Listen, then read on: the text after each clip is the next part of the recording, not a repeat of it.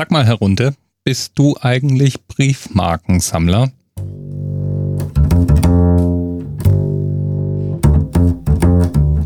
Bist du, oder? Kannst ruhig zugeben. Was ist denn jetzt los? Redet der Anerzählt jetzt mit seinen Themenpaten schon direkt in der Sendung? Ah, so exklusiv wollen wir es nicht handhaben. Also, also klären wir das mal offline und kommen auf den Themenvorschlag von Herr Runde zurück. Der schlägt nämlich vor, über die michel.de 794 zu reden und das ist, jawohl, eine Briefmarke.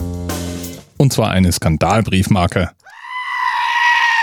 Und es gibt jetzt nicht so viele Briefmarken, die von sich behaupten können, eine eigene Bundestagsdebatte und eine Beschwerde eines souveränen Staates ausgelöst zu haben. Und da fragst du dich jetzt sicher, was zur Hölle ist auf der michel.de 794 denn zu sehen, das so skandalträchtig war? Und was zum Geier heißt eigentlich michel.de? Das kennen wir jetzt auch zuerst auf. Was heißt Michel? So hieß der Typ, der den heute als praktisch Goldstandard unter den Briefmarkenkatalogen geltenden Michel-Katalog eingeführt hat. Und zwar mit Nachnamen. Eigentlich hieß er Hugo Michel und war ein Briefmarkenhändler und Briefmarkensammler. Er hat im zarten Alter von neun Jahren angefangen, Briefmarken zu sammeln und damit sozusagen dann bis zum St. Nimmerleinstag seinen Lebensunterhalt gar nicht mal so schlecht verdient. Der Michel-Katalog, der listet Briefmarken und ihren Wert. Und zwar nicht nur Briefmarken eben aus einer Region, sondern Briefmarken ganz allgemein. Und Michel.de heißt dann natürlich, es geht um eine deutsche Briefmarke. Ich selber bin ja in Sachen Briefmarken doch ziemlich äh, leidenschaftsbefreit und Briefmarken begegnen mir eigentlich immer nur dann, wenn ich diese ein oder zwei Gelegenheiten im Jahr habe, in denen ich tatsächlich mal Post verschicken muss, deswegen dann anfange, fluchen nach Briefmarken zu suchen und irgendwann aufgebe, um meiner triumphierenden Herz allerliebsten die Gelegenheit zu geben, aus ihrem Briefmarkenfundus mein Versandbedürfnis zu befriedigen. Ja, es, äh, ja, Briefmarken sind bei mir grundsätzlich mal nicht da, wenn ich sie brauche. Und Briefmarken gibt es irgendwie auch nie in einer Menge am Automaten, die sinnvoll ist. Aber das ist ein ganz anderes Thema. Michel794 jedenfalls oder Michel.de 794 produzierte so viel Aufregung wegen dem Motiv, das gewählt worden war. Das Ganze fand 1973 statt.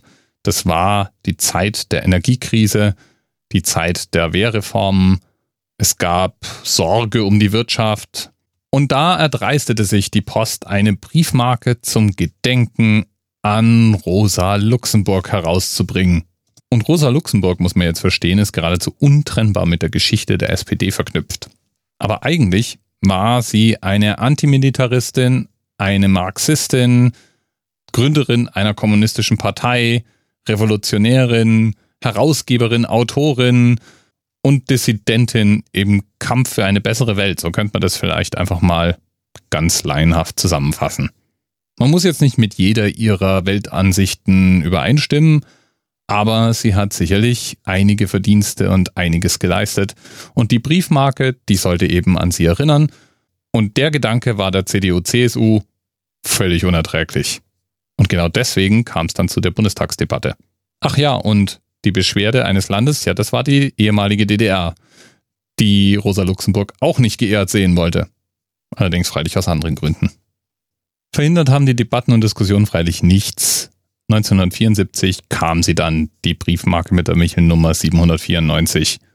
Und seither handeln Sammler damit.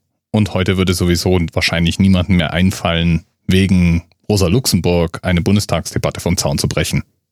Vermute ich. Lieben Dank nochmal an Herr Runte für den Themenvorschlag. Und das nächste Mal, wenn ich ihn sehe, vielleicht auf irgendeinem Podcaster-Treffen oder auf der Preisverleihung des Podcastpreises, dann gehe ich nochmal der Frage nach, ob er eher Briefmarken oder doch eher Podcast-Sammler ist. Bis bald. TMRS 10, 9, 8. The experience of 47 individual medical officers. Was hier über die Geheimzahl der Illuminaten steht. Und die 23. Und die 5. Wieso die 5?